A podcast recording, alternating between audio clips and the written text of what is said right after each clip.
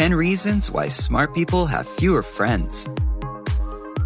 Friendship is perhaps one of the deepest bonds in human life. It's forged through mutual trust, unconditional support, and selflessness. It doesn't matter if you have a thousand friends on Facebook, Twitter, or whatever.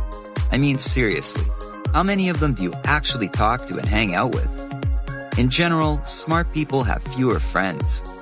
They realize the importance of having real friends, and they value those friendships deeply. Yes, the smarter you are, the fewer friends you have. And here's a list of reasons that explains why. Number one, you can see through people. Having an above average intelligence means that you easily detect people with a try-hard persona, and you tend to keep your distance from them. You simply refuse to get involved with people like that just for the sake of popularity.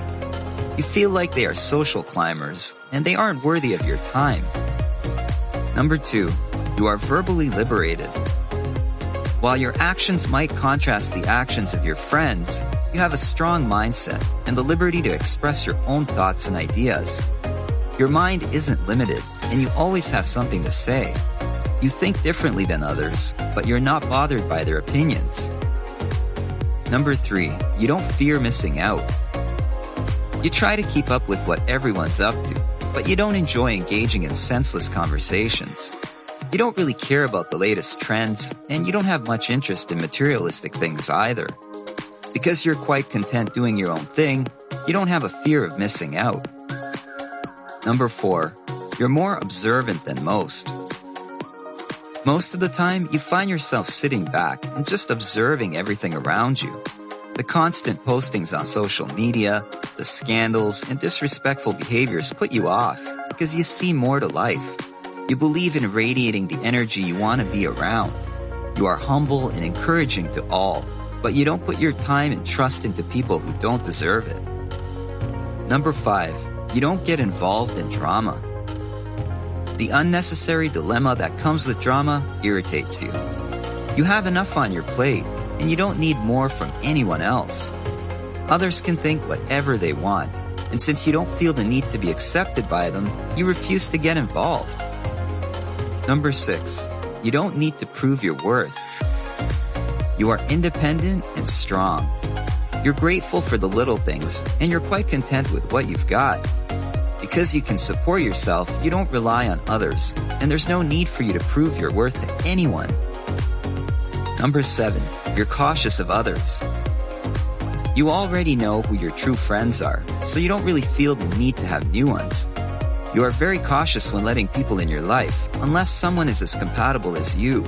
And by this I mean they think the same, express the same ideas, and they have the same values. But you still test them in situations to see if they really care about you as a person or if they have something else on their agenda. Number eight, others find you intimidating. You usually keep to yourself, but you're a force to be reckoned with. You're not afraid to say the truth or confront someone when they're out of line. And because of this, people often see you as a threat. But there are some people who can see you for who you really are. These are the people you invest your time and effort in. Number nine, you aren't easy to understand. Let's face it, most geniuses are loners, and few people understand and accept them. It can be hard for an intelligent person. You seem to live in your own small world, and social activity is more like a distraction rather than the essence of life.